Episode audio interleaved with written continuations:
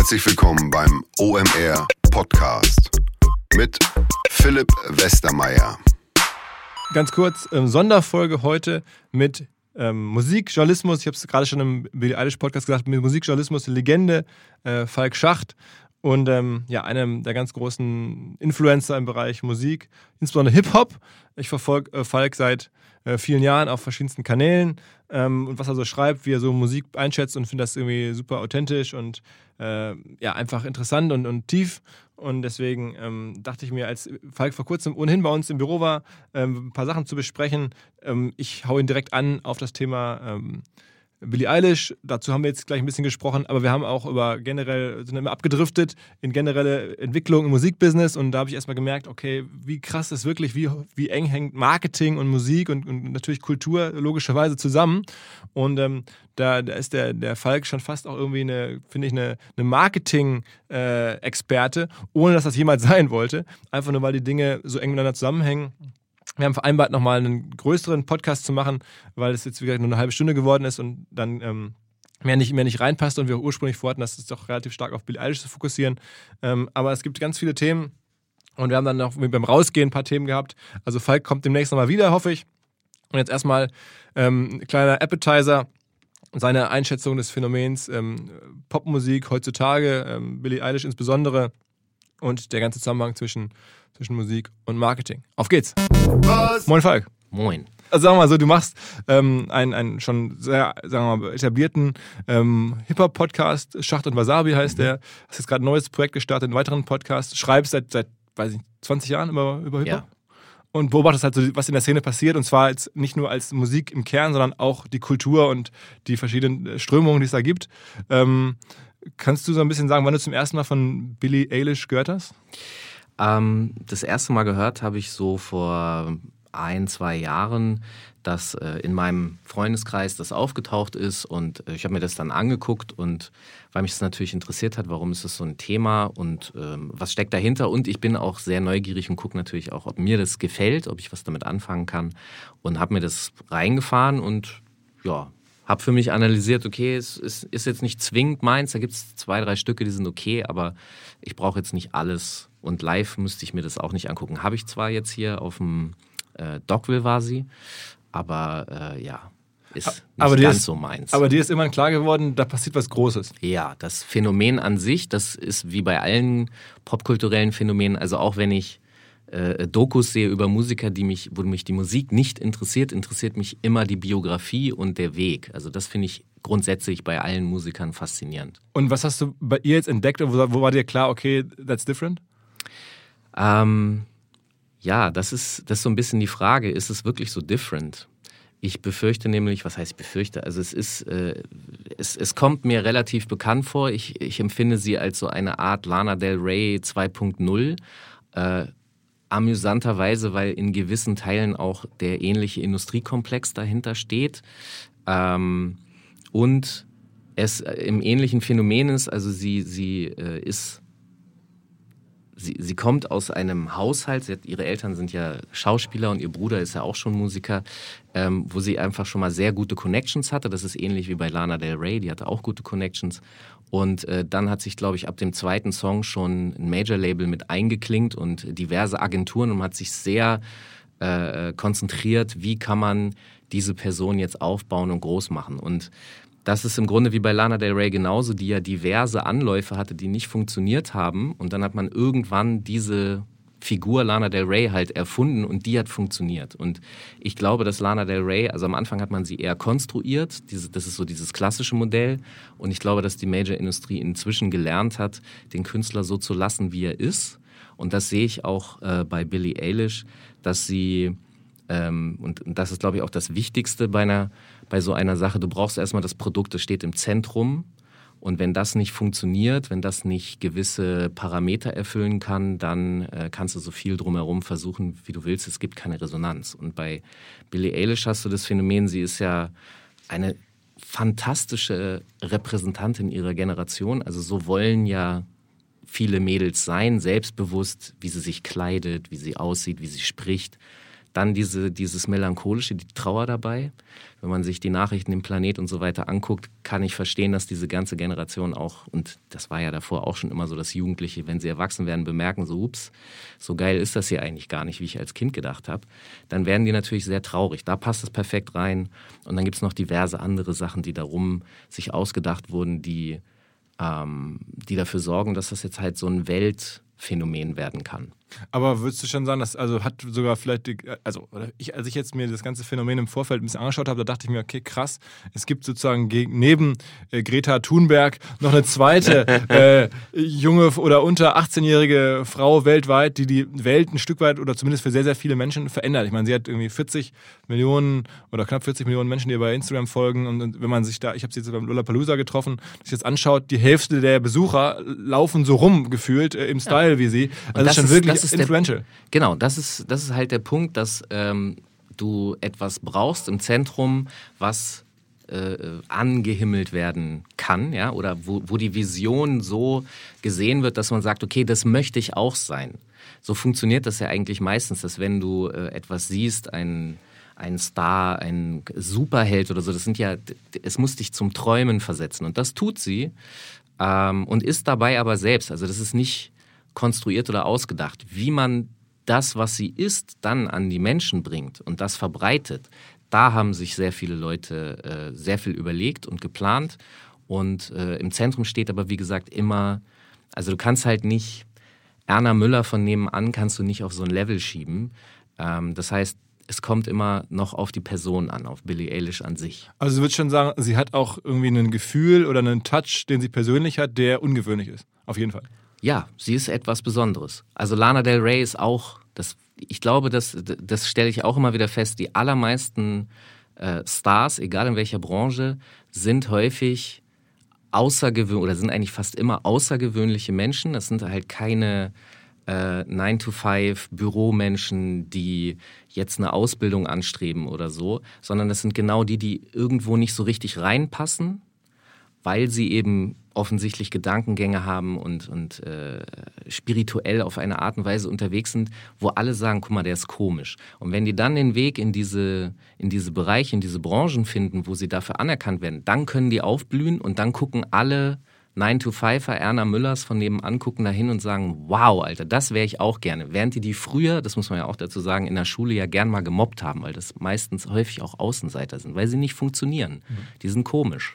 Aber wie würdest du sagen, was war aus deiner Sicht jetzt in der, in der Genese dieses äh, von, von, von Billy, was war da so der, der größte Push? Also die Musik selber ist für viele Leute schon stark, das hast du ja selber auch gesagt, aber wenn für dich nicht, dann ist es trotzdem ein beeindruckendes Produkt. Moment, ich erkenne wirklich die, die Größe und Klasse kann ich erkennen, es ist nur nicht mein Geschmack. Mhm. Aber okay, also du würdest schon sagen, das Produkt ist, ist halt schon sehr stark. Also sehr stark, ja. Und sehr viel, sehr viel Pathos, sehr viel Emotionen. Also es ist ja, du brauchst ja das, du brauchst ja nur die ersten paar Töne hören und sitzt da und denkst so, wow, okay, was, was passiert hier jetzt Episches? Es ist nur nicht meine Epik, aber mhm. es, es ist eindeutig erkennbar, dass da etwas ähm, emotional Gewaltiges auf einen zurollt und entweder catcht sich oder nicht und es catcht halt offensichtlich sehr viele. Und würdest du sagen, dass das Neue an ihr dann vielleicht, dass die Umwelt ist, in der sie jetzt groß wird, dass halt auf, über diese ganzen digitalen Plattformen sowas so schnell Feuer fangen kann, wie das früher nicht war? Da brauchtest du halt Jahre, um die Menschen zu erreichen und um so eine Botschaft so rauszukriegen. Jetzt ist es halt, du machst das irgendwo und am selben Tag fast schon ist es halt weltweit da verfügbar und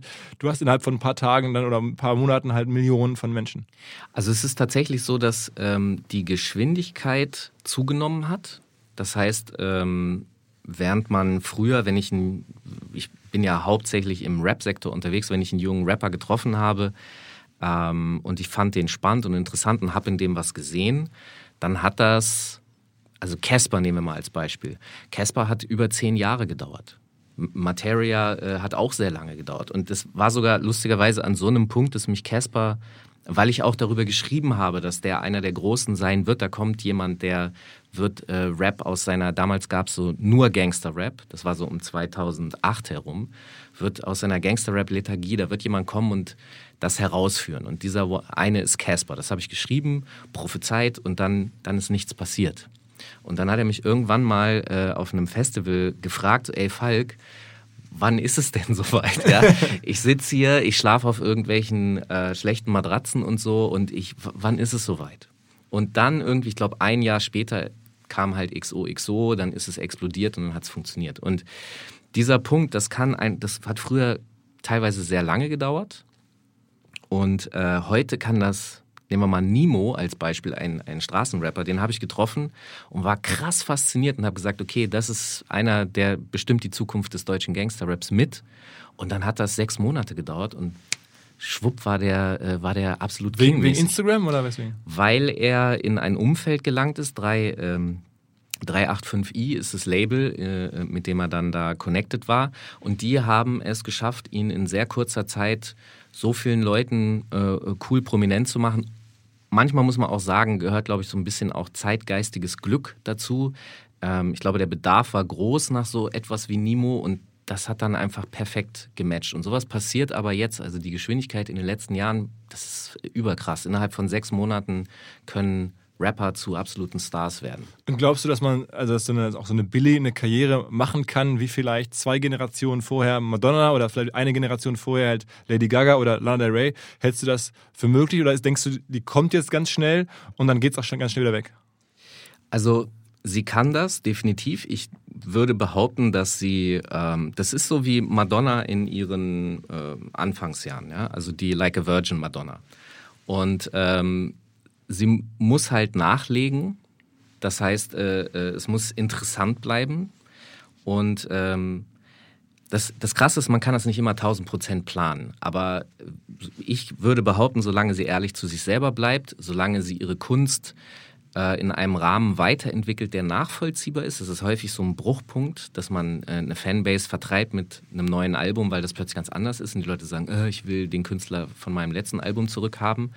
Ähm, also wenn man das vernünftig, langsam und nachvollziehbar macht und wenn sie ähm, Dinge anbietet. Ich glaube, dass das im heutigen Zeitalter auch recht wichtig ist, dass, weil das war in früher auch. Michael Jackson hatte auch verrückte Stories, wenn du äh, von seinem Affen gehört hast. Oder wir haben uns gerade vor der Tür unterhalten über einen äh, Musikmanager, der äh, auch absoluter Gesundheitsnerd ist und sich. Elvia, klar. Okay. War schon mal UMR, da kann man ich wusste sagen. Nicht, ich, Freund, wusste nicht, ja. ich wusste nicht, ob man das öffentlich sagen darf. Also Elvia, äh, der Selfmade Records gemacht hat, der äh, äh, wirklich ein krasser Nerd ist im Sinne von, wenn er sich für ein Thema interessiert, buddelt er sich da ein. Und du hast mir von der Eiskammer erzählt, die er im Geschäft mit einer Eiskammer. Erzähl du das doch.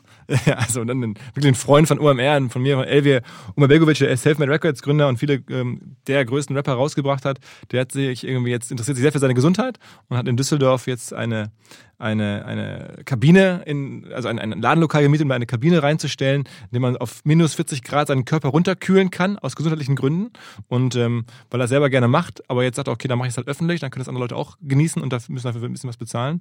Und es ist halt eine verrückte Idee zu sagen, okay, ich habe Bock, irgendwie fit zu sein und gesund zu bleiben. Und dann kaufe ich mir halt so eine Eissauna, äh, die richtig teuer ist und, und stelle die einfach hier in Düsseldorf in so ein, so ein Ladenlokal. Genau, und das ist, ich finde, das ist eine faszinierende Geschichte ähm, die treibt sich weiter, ja, die hat Viralität. Und bei Michael Jackson war das diese Sauerstoffkammer. Ja. Er hat sich in so einen Sauerstoffsarg gelegt und das war angeblich seine Art und Weise, wie er jung bleibt. Das weiß man heute, ist in Teilen halt Quatsch, aber es ist einfach eine Geschichte, die sich durchgetragen hat und die ihm auch immer wieder erzählt wurde. Und ähm, wenn Billie Eilish auch solche Sachen hat, also über die Jahre interessante Geschichten, dass man über sie redet und dass man sie abseits auch der Musik faszinierend findet, dann hat sie äh, meiner Meinung nach absolutes Potenzial äh, auf Weltstar. Also Storytelling-Elemente muss man immer wieder haben. Ja, das ist, also ich, äh, es ist heutzutage in der Hip-Hop-Szene so, dass oft auch kritisiert wird, okay, es geht äh, immer, es geht um alles, aber nicht um die Musik. Das ist so, erstmal finde ich nicht ganz richtig, aber das kann man ähm, an anderer Stelle gerne nochmal tiefer ausführen. Ähm, ich glaube, was viele nicht verstanden haben, ist, dass Hip-Hop auch deshalb so groß ist heutzutage, weil es Geschichtenerzähler ist. Die Geschichte ist das Wichtigste, das ist der, der Angelhaken, der Hook-up. Und wenn du halt nur Musik rausstellst, dann muss dir die Musik gefallen und wenn sie das nicht tut, dann war es das. Aber die Hip-Hop-Szene bietet dir jeden Tag äh, Yellow Pages voller Stories, über die du dich unterhalten kannst. Das ist einfach die allerbeste Unterhaltungsserie der Welt und ich kenne unglaublich viele Leute, die Rapmusik eigentlich gar nicht interessant finden, die aber trotzdem alle wissen, was hat Flair gerade mal wieder über Bushido gesagt. Mhm. Das ist einfach Entertainment. Also übrigens, warum sprechen wir jetzt äh, so viel über Rap? Weil auch Billy von sich sagt, sie sei extrem stark aus der Kultur beeinflusst und, und das ist sozusagen ihre Musik, obwohl sie ja offensichtlich eigene andere Musik macht. Also sie ist jetzt keine Rapperin logischerweise, sondern ähm, aber es ist so ein bisschen ihr Umfeld. Naja, ich glaube, dass äh, im, im heutigen Zeitalter du ohne Rap sowieso nicht mehr also das ist ja auch zu beobachten, wenn du dich mit jungen Menschen unterhältst, dass die heutzutage einen sehr breiten nicht nur Musikgeschmack, sondern auch Musikwissen haben. Äh, ich führe das tatsächlich einfach aufs Internet zurück, dass du ungefiltert einfach sehr viel da reinkriegst. Und früher äh, in den älteren Generationen hattest du einfach Gatekeeper und dann hast du dein kleines spezielles Refugium gehabt und die anderen waren die Feinde.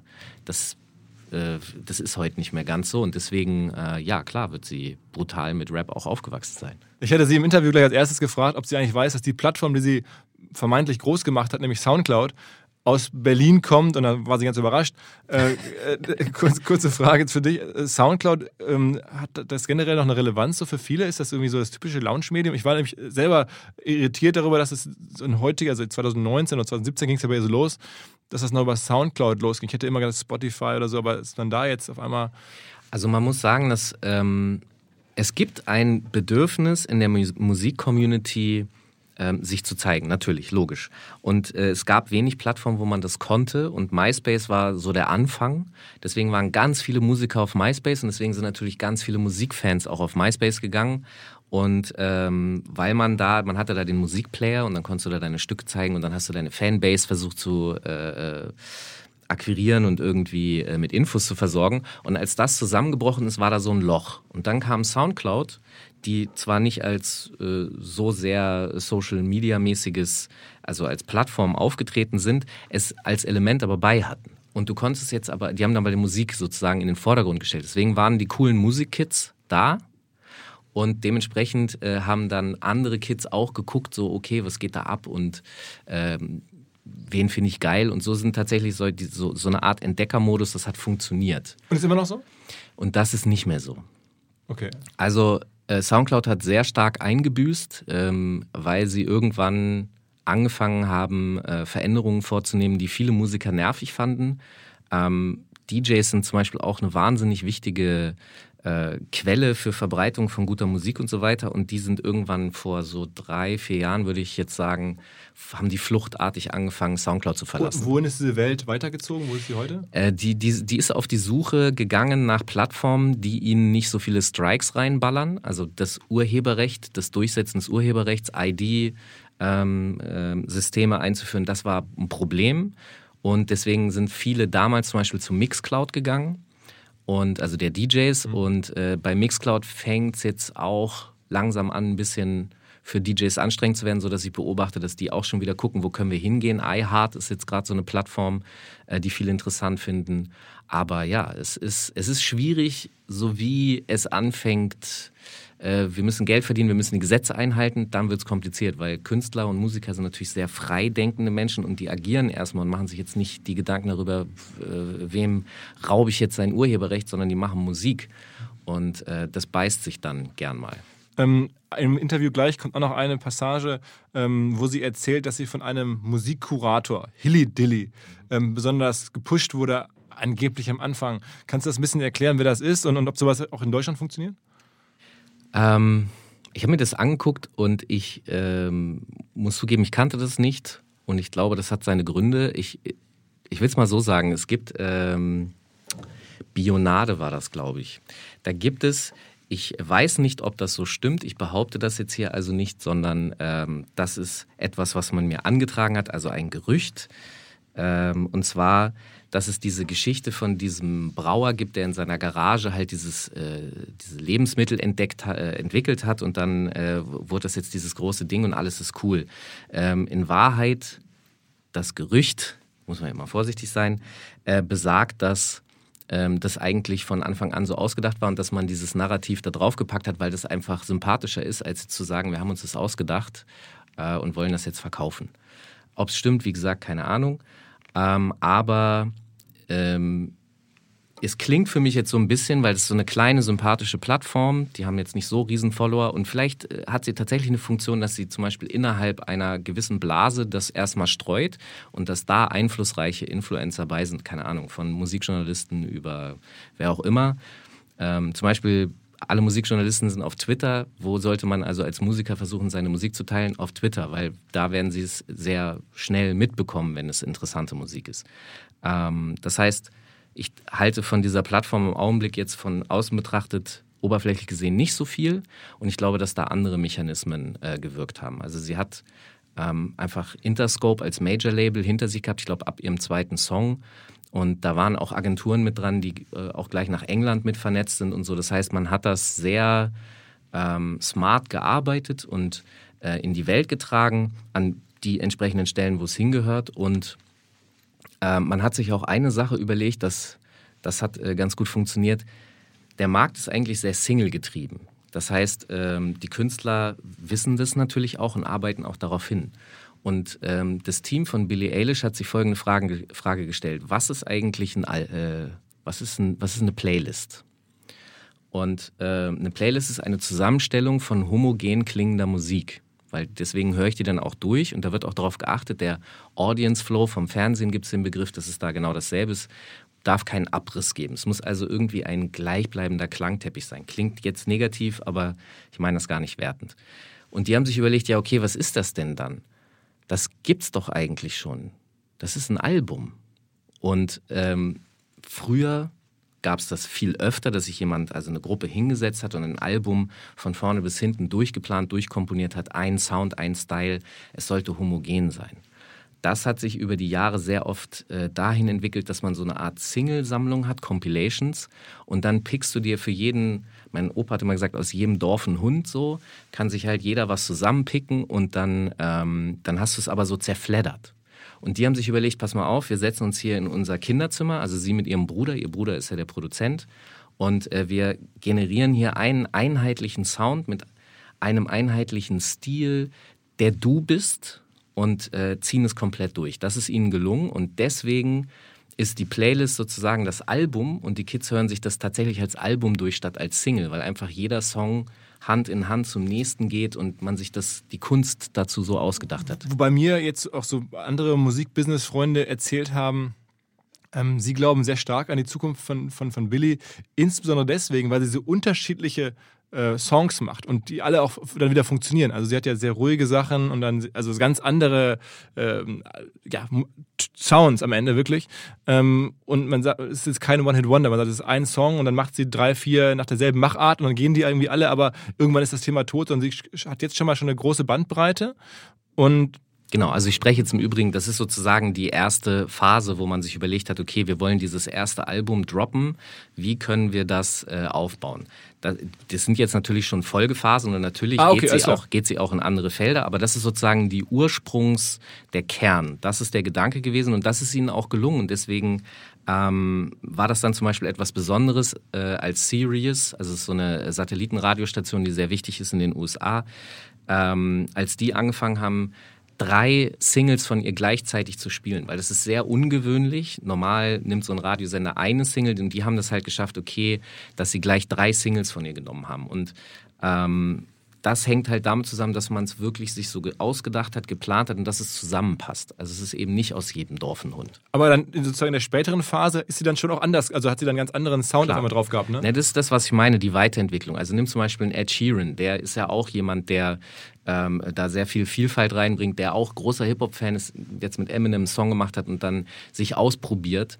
Ähm, das sind, in, in der Anfangsphase war er aber auch eins. Also das ist... Ähm, es ist auch vernünftig, weil wenn du zu viel äh, anbietest, dann äh, kannst du das auch verwässern. Du musst am Anfang, so sehe ich das zumindest, mit einer Einheit kommen. Das ist das, was man verstehen kann. Und wenn man sich dann darin verliebt als Fan, dann kannst du auch zugucken und akzeptieren, okay, jetzt geht der in die Richtung, hm, nee, weiß ich nicht, ob mir das gefällt, aber dann vielleicht die nächste Single wieder. Also das ist ja auch heute so, dass die Abstände, in denen solche neue Musik gedroppt wird, viel kürzer wird. Also du nimm mal zum Beispiel äh, Leute wie Capital Bra, der droppt ja theoretisch alle zwei Wochen bis alle Woche eine Single und geht dann damit äh, auf die Eins. Also Ähm, die Abstände sind viel kürzer, äh, es, es kommt viel mehr nach und deswegen, wenn dir eins nicht gefallen hast, naja, dann nächste Woche.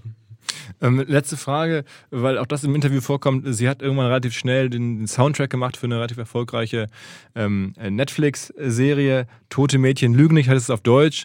Ähm, das zeigt ja scheinbar auch so ein bisschen, spricht dafür, dass da wirklich ein größerer Komplex ähm, an, an, an Industrie-Menschen äh, dahinter steckt, weil sagen wir mal, als normales 17-jähriges Mädchen mit normalem Elternhaus äh, bist du jetzt nicht so schnell, also müsstest schon sehr viel Glück haben, dass deine Musik dann auch direkt bei Netflix in so eine Serie reinkommt. Ja und nein. Ähm, ja, in dem Sinne, ihre beiden Eltern sind erfolgreiche Schauspieler und äh, haben dementsprechend natürlich Kontakte. Und ähm, ich will mal so sagen, wenn du der Vater oder die, die Mutter bist von Billie Eilish und die ist gerade am Aufsteigen und äh, jemand kriegt das mit, ah, okay, das ist deine Tochter. Also es ist ja relativ logisch, dass das da irgendwie funktionieren kann. Deswegen, ich würde es tatsächlich da hinschieben, mhm. dass das äh, über diese äh, bestehenden Kontakte entstanden ist. Geht aber auch anders. Also zum Beispiel die Serie Entourage, da war das so, dass man, und das ist so ein Phänomen in Amerika, was da irgendwie gefühlt besser funktioniert als zum Beispiel in Deutschland. Ähm, da werden Leute beauftragt, dann für diese Serie Musik zu finden. Und dieser ähm, Mann, der das für äh, Entourage gemacht hat, der hat, also anders. In Deutschland wäre das so, wenn man da mit jemandem beauftragen würde, befürchte ich, würde Folgendes passieren. Der guckt, was ist gerade in der Bravo-Hits-Playlist äh, drin. Ah, guck mal, da nehmen wir jetzt irgendwas. Dann fragen die an, sagen wir mal Materia, und sagen so, hier, den Song von dir finden wir ganz gut läuft ja auch jetzt nicht ganz unerfolgreich für dich, ich übertreibe das jetzt mal, ja, aber, mhm. aber mhm. so, so habe ich es in der Art und Weise auch von Kollegen erzählt bekommen, die äh, in der Filmbranche da ein bisschen tätig sind und haben dann ähm, äh, gesagt, ja, hier, 500 Euro wäre doch ganz in Ordnung, oder? Wenn wir das in den Song packen, ist ja auch gut für euch und so, diese Klassiker. Und ich meine, einfach der ist ein fucking Popstar, so, hallo? Und ähm, in Amerika läuft das halt andersrum, da hast du diesen Beauftragten für Entourage gehabt und der hat sich im Indie-Label-Sektor, der ist halt ein Musikkenner, der hat sich da umgeguckt, was gibt es da an spannender, interessanter Musik, die da genau drauf passt. Da geht es nämlich um die Musik und die Kunst, die auf diese Serie passt und die man braucht, um die Emotion zu kreieren in dieser Serie. Und dann hat er so einen kleinen, damals völlig unbekannten Underground-Sänger gefunden, der hieß Aloe Black und der hatte einen Song I Need a Dollar. Und dann hat er den für, das behaupte ich jetzt einfach mal, 500 Dollar unter Vertrag nehmen mhm. können, lizenzieren können und dann ist der Rest des History, das ist ein Welthit. Und so funktioniert das auch in Amerika, dass Leute halt ähm, aus dem Underground eine Chance bekommen, weil es, weil man verstanden hat, dass wir coole Musik äh, suchen müssen und wir suchen nicht das, was schon groß ist und versuchen uns da dran zu hängen. Das ist es tut mir leid, aber das fühlt sich für mich sehr deutsch an. Das habe ich zu oft erlebt, dass man halt sagt, ja, der ist, da, das ist doch cool. Ja, aber da, wenn du dich da dran hängst, ist das ja nichts Außergewöhnliches. Das ist ein No-Brainer. Das kann meine Mutter und Erna Müller können das genauso. Cool ist doch, wenn du guckst, was ist gerade klein und was könnte der nächste heiße Scheiß sein. Wer das zum Beispiel ganz gut verstanden hat, ist Vodafone. Die ähm, äh, haben sich Musikacts gepickt, die auch schon eine gewisse Größe haben, aber die jetzt noch nicht Mainstream waren, MGMT oder solche Sachen zum Beispiel, und haben die in ihren Werbespot gepackt und haben da riesen Hits mit kreiert. Und dann wird das natürlich so umgemünzt auf, ja, Vodafone haben den coolen Scheiß präsentiert, ist doch logisch, anstatt andersrum. Übrigens hier ganz wichtiger Disclaimer, obwohl wir seit neuestem eine Vodafone-Partnerschaft haben, ich glaube, davon weiß Fall gar nichts. Nee, das zum ist, ersten Mal bei euch. genau, genau, das ist nicht äh, hier gestaged.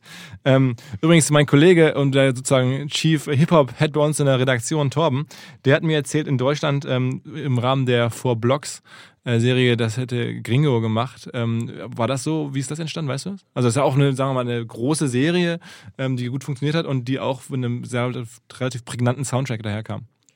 Ähm, ich weiß tatsächlich nicht genau, wie das entstanden ist, aber ähm, die Serie ist in Berlin gedreht. Da sind Berliner Rapper dabei. Ich gehe davon aus, dass äh, auch in dem, in dem Produktionssektor Berliner aktiv waren und dass darüber das entstanden ist. Und Gringo ist ja auch jemand, der äh, zu dem damaligen Zeitpunkt halt ein Underground-Künstler war. Und da hat man sich einfach mal getraut. Also das ist, da muss man auch Respekt für geben, weil das ist eben tatsächlich nicht normal in der Branche. Alles klar. So, jetzt haben wir schon echt viel über Musikbusiness und Musikmarketing und ähm, all diese Dinge gesprochen. Ich glaube, wir müssen da vielleicht mal einen ganz eigenen Podcast zu machen. Da, da ist viel, noch viel mehr, habe ich das Gefühl, als wir jetzt hier im Vorgespräch ähm, äh, zu Billie Eilish. Übrigens hast du mir ja gerade erklärt, dass sie Eilish heißt. Ich hatte immer, dass sie heißt Eilish. Ähm, jetzt aber, hast du es gesagt. Ich hätte es nicht gesagt. aber ich aber, musste selber nachgucken. Ich wusste es auch nicht, weil der Name sieht so krass. Keine Ahnung, wie man den ausspricht. Also jedenfalls äh, gut für uns beide, dass, dass ich diesen Podcast machen konnte, finde ich insofern, weil ich dachte mir, als ich nach Hause gefahren bin, krass. Ähm, das zeigt ja auch irgendwie eine generelle ähm, Wertentwicklung für Podcasts als Medium, dass jetzt sozusagen Weltstars ähm, nicht mehr in Late-Night-Shows unbedingt gehen müssen oder in, in, nur in Radiosendungen, sondern dass sie auf einmal in Podcasts als Gast auftauchen. In dem Fall hatte ich das Glück, ähm, dass äh, sie dann da zu treffen im Rahmen des Lollapalooza Festivals ähm, in Begleitung ihrer Mutter. Die Mutter übrigens ganz große Greta Thunberg-Fan, ah, okay. ähm, hat sie erzählt und ähm, ist schon verrückt, also was das für ein Apparat mittlerweile ist. Ähm, aber klar, das Festival, eines der größten Musikfestivals in Deutschland, beim Berliner Olympiastadion. Und ähm, ja, die Hälfte der Besucher zieht sich so an wie sie. Also wir alle, die jetzt zum ersten Mal davon hören, geht mal auf, auf Instagram, guckt euch das mal an. Äh, die Dame hat einen wirklich eigenen Look. Ähm, und wahrscheinlich ist sie jetzt schon was Besonderes und wird noch für viel mehr Menschen was Besonderes in Zukunft sein.